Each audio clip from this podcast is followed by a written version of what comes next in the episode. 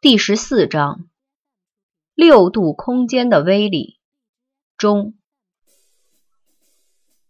吱扭吱扭吱扭。维京对开门的韦妈妈说：“妈，咱家这门铃该换电池了吧？前天还跟牙疼似的，今天就有气无力了。”韦妈妈嗯了一声，又说：“你有钥匙不自己开门，下次不给开了啊！”维京一边脱鞋一边嘀咕。老妈，你越来越懒了。韦妈妈横了他一眼：“你不懒，你不懒，你自己不开。”闺女回来了。韦爸爸从厨房里探个头出来，打声招呼之后又缩了回去。韦京一愣，有点不对呀。往常老爹都得跟自己说上两句，今天不说也罢了，怎么脸上笑容也少了很多？他捅了下韦妈妈。妈，我爸怎么了？韦妈妈回头瞄了一眼厨房，里面哗啦一声，显然韦爸爸在炝锅炒菜。韦妈妈把韦京推进了厕所，小声说：“你爸爸那内退申请可能批下来了。”啊？什么时候的事儿啊？我怎么不知道啊？韦京皱眉问。你最近忙的脚丫子朝天，我就没跟你说。反正他们单位鼓励提前退休，你爸爸不是爱面子吗？人家给他两句好话，他就非要起个党员带头作用。他以为人家不会让他退，得挽留。没成想，人就坡下驴给抱上去，而且麻利儿的就给批了。你爸特窝火。韦妈妈长叹了一声，她又生气又心疼自个儿老头子。回头再说吧，你爸要是看见咱俩在这嘀咕，该多心了。他现在敏感着呢。韦妈妈说。韦京有点想笑，多大点事儿啊，还敏感？我告诉你啊，你爸心里有火，别跟平常似的跟他闹，知道吗？韦妈妈仅嘱咐了一句。嗯，韦京点点头说：“退就退吧，有退休金，还能在家陪陪你，挺好。”韦妈妈一撇嘴。我也是这么跟他说的，钱上面肯定有损失，但事已至此，只能这么安慰他。韦妈妈话音刚落，就听韦爸爸在外面喊：“开饭了啊！”韦静，你又不好好洗手，重洗。韦妈妈故意抬高了声音，然后给韦京使了个眼色，这才转身出去。吃饭的时候，母女两个聊着天都小心翼翼的。避开能让韦爸爸敏感的话题。韦京为了让老爸高兴，连今天小鸡鸡的事情都说了出来。韦妈妈大笑，韦爸爸脸上这才有了笑模样。老头子，那你明天跟我去金海湖吧。韦妈妈说。什么金海湖？韦京问。我们单位组织的，退休人员都可以参加，也可以带家属。我一想，反正我和你爸也没去过。又不花钱就报名了，你爸不愿意去。韦妈妈说：“去，老爸，干嘛不去？”韦京一激动，嘴里头饭粒子都喷出来了。有便宜不占，那什么蛋吗？胡扯什么？韦爸爸好笑的瞪了女儿一眼。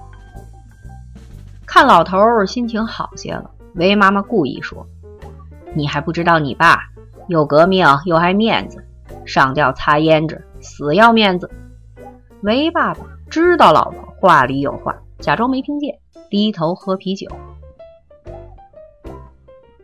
你不就怕人家问你退休的事儿吗？韦妈妈见现在丈夫心情还好，借机把话捅开了说。韦爸爸立刻反驳：“谁怕了？再说，早就有人请我去他们那儿上班了。凭我的技术，还怕找不到工作？就是啊，妈，你别冤枉我爸啊！”爸，明天就去，给他们瞧瞧，谁怕谁呀？韦京在一旁敲边鼓。韦爸爸一愣，顿了顿，又说：“那明天谁给你做饭呀？好不容易休个周末。”韦京还没开口，韦妈妈把筷子一放：“他傻呀，都二十六了，不知道自己找饭吃。韦京，明天你出去吃，我给你报销。”韦京做出一副惊喜状。真的呀，爸，明天你要不去，我跟你急。好嘛，要说认识我妈也二十多年了，她第一次这么大方啊！韦爸爸扑哧一笑，他心里明白，这娘俩都是为了自己好。一仰头，把杯里的啤酒喝光，把杯子往桌上重重一放：“去就去。”吱扭，那股让人牙疼的声音拼命的往维京的耳朵里钻，再也忍受不了的他，腾的一下从床上跳了起来，耷拉着拖鞋去开门。从猫眼儿往外一看，维京很想继续回去睡觉，但知道要是自己不开，这家伙估计都敢按着门铃不撒手。哗啦，拉开防盗门，围巾嚷嚷道：“你有毛病啊！自己周六大早上不睡觉，还折腾别人！”说完，转身往自己房间走。米阳笑嘻嘻地跟进来，把门带上。还大早上呢，都快九点了。他熟门熟路的进了维京的房间，看见维大小姐把毛巾被蒙在头上，准备接茬睡。他伸手去扯被子，别睡了，该起床了。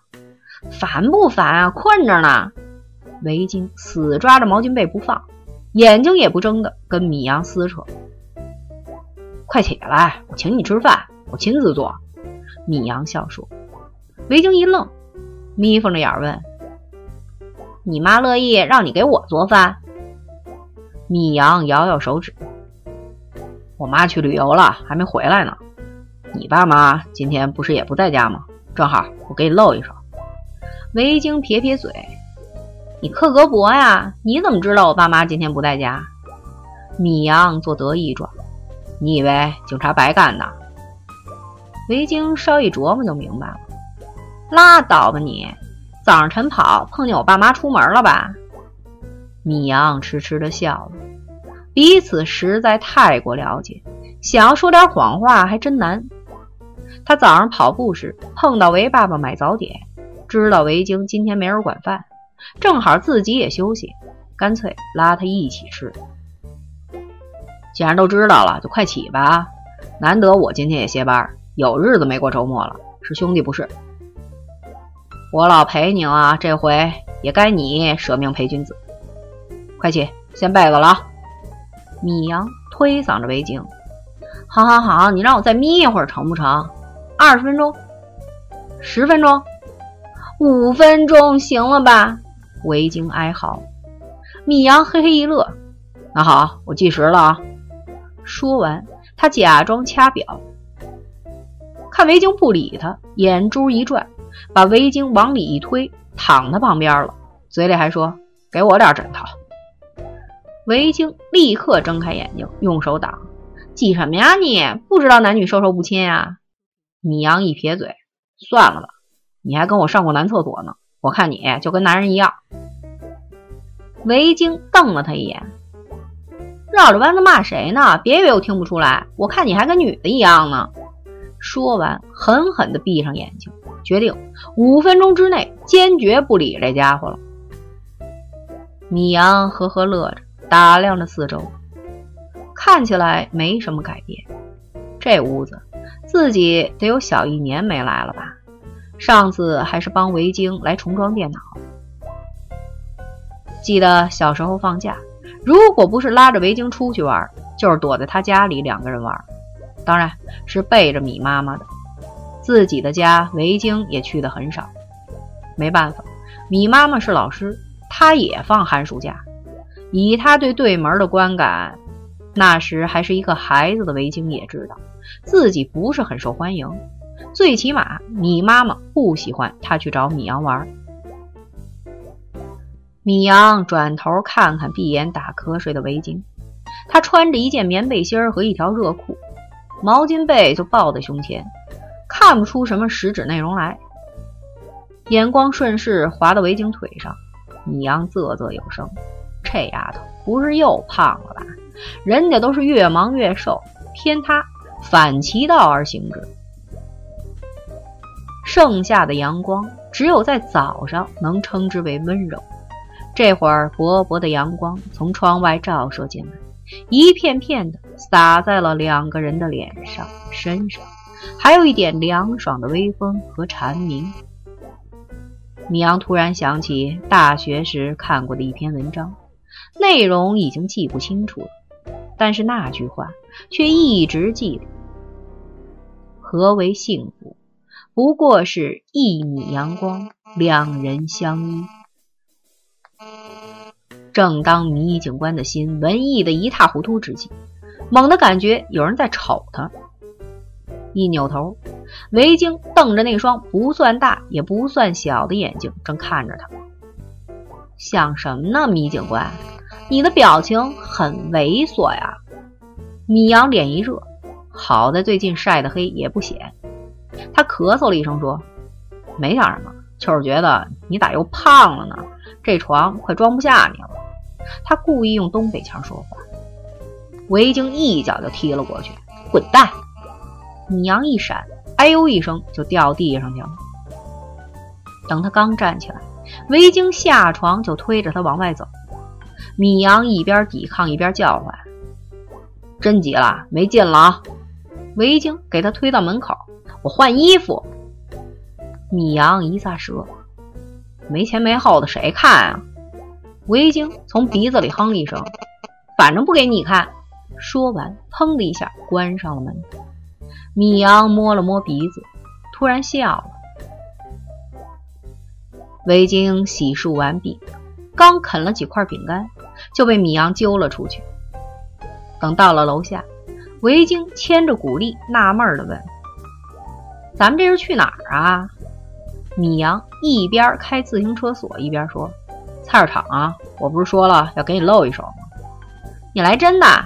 废话，准备上车。”米阳潇洒的一甩头，好像他那不是自行车，而是奥迪。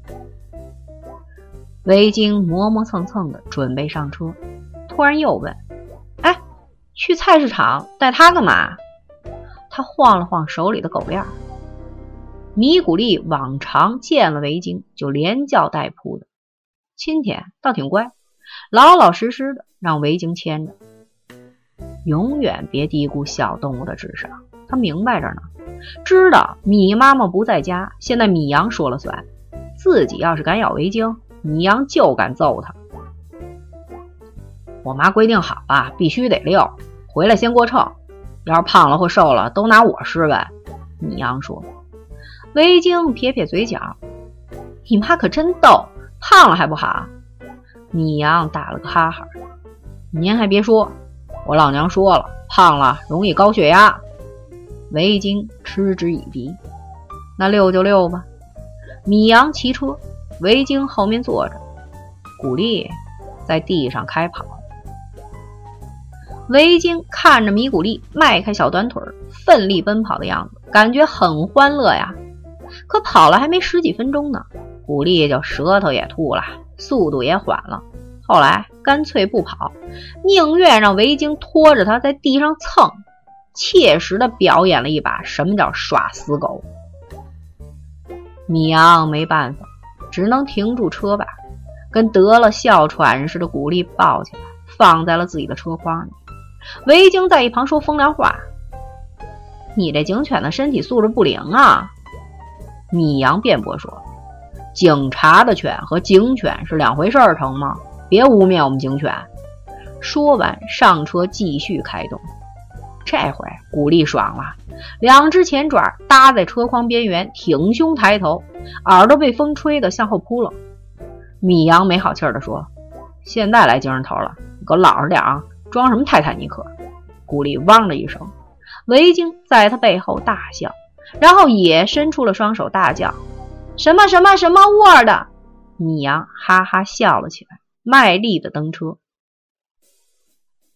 两人到了菜市场，在人群里和大爷大妈们挤来挤去。米阳跟真事儿似的买了一堆菜，维京负责抱着古丽。没办法，人太多了，古丽底盘低，很容易被踩到。正商量着是喝胡萝卜汤还是西红柿鸡蛋汤的时候，古丽突然从维京怀里挣脱开来，往一处摊位跑去。两人连喊带叫的追，一路还得跟被撞到的人说对不起。到了跟前才发现，古丽正冲着一笼子母鸡汪汪汪。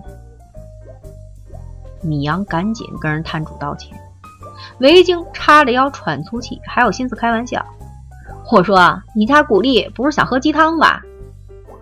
一听他这么说，原本很不乐意惊了他家鸡的摊主，赶忙推销起来：“怎么肥吧，怎么嫩吧，特滋补。今天炖了吃，明天肯定就红光满面。”维京和米阳面面相觑，眼瞅着古丽一个劲儿的在那汪汪，米阳踢他都不走。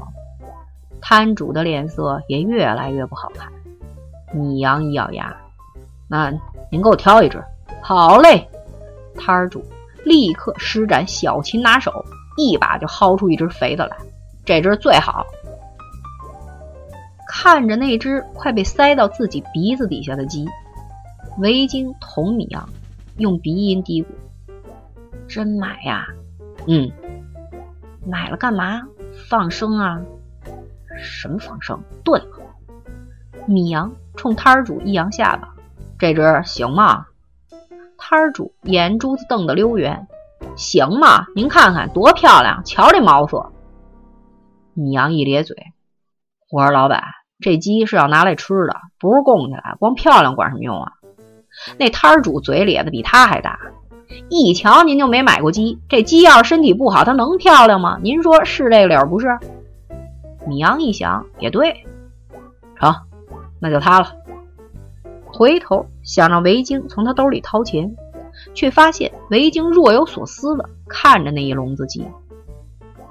哎，付钱啊？想什么呢？米阳问。维京摇摇头，指指笼子里那些不那么光鲜的鸡们，感慨：“我头一回发现，长得丑也有长得丑的好处，利于长寿啊。”米阳顿时呵呵笑了起来。没错，确实很有道理。维京横了他一眼：“别盯着我说很有道理，行吗？”维京左手一只鸡，右手一只狗，和米阳拎着蔬菜一起往存车处走。等上车的时候，又费了一番功夫。最后，维京负责拎菜，古丽和美女鸡被同时放入了车筐。中间隔着一袋苦瓜，显然有点挤，但是在米阳的暴力之下，古丽也不敢怎么样，就这样被挤回了家。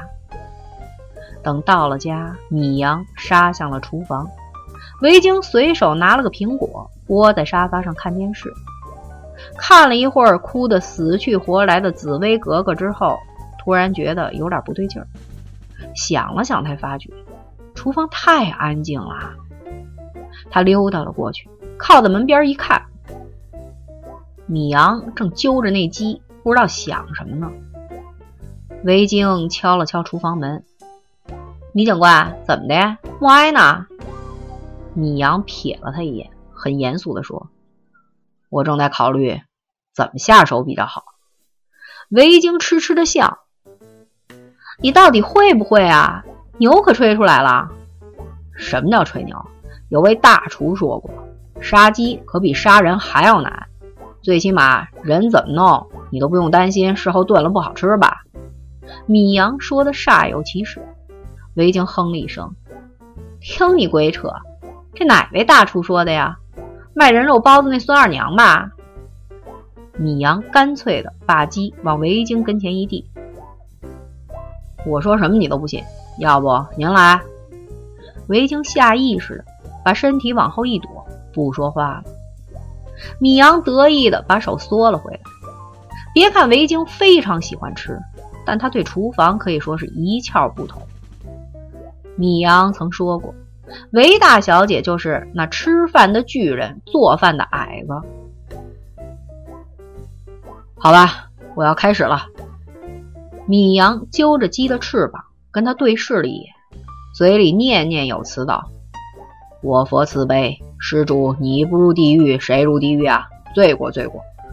不过话说回来，施主你真挺肥的。”维京翻了个白眼儿：“您最好再给他念个往生咒啊！”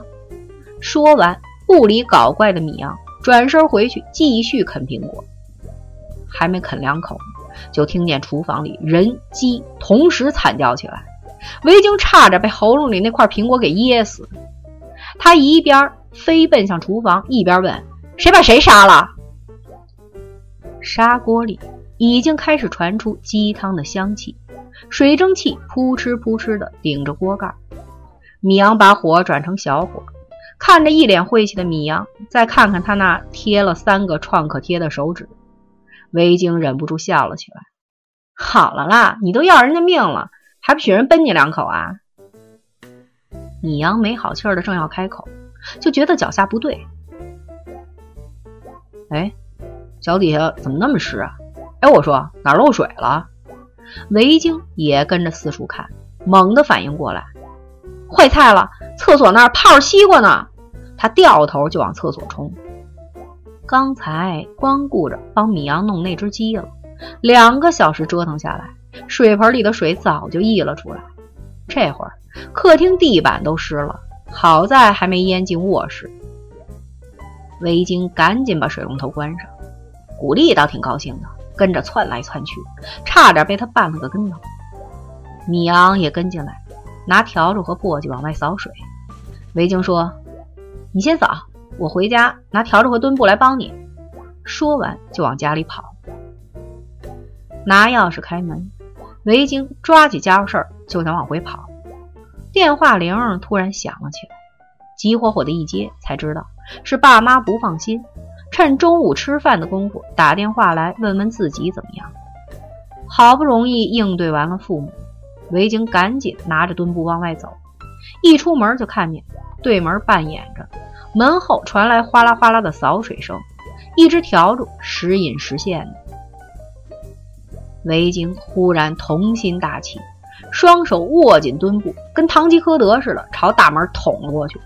那边的人顿时被他顶在了门后，动弹不得。维京哈哈大笑着说：“怎么样，你服不服？”门后的人在挣扎。维京就更用力的往前挤，小样的叫板是吧？幸好你在家，要不然多危险！要是淹到邻居们就不好了。米爸爸温文尔雅的声音响了起来。维京一愣，转头看去，米爸爸拿着簸箕，米阳拿着墩布，父子俩正从厕所出来。米阳一看见维京那造型，眼珠子差点没掉出来。维京，你干嘛呢？维京结巴了，我、我、我。如果米阳在这儿，那门后头的是还不撒手？米阳冲了过来后，维京赶紧往后退了两步。门后头立刻跑出来一个人，他气得浑身哆嗦，指着维京都说不出来话。维京目瞪口呆的举着墩布，下意识的喊了一声。阿姨好，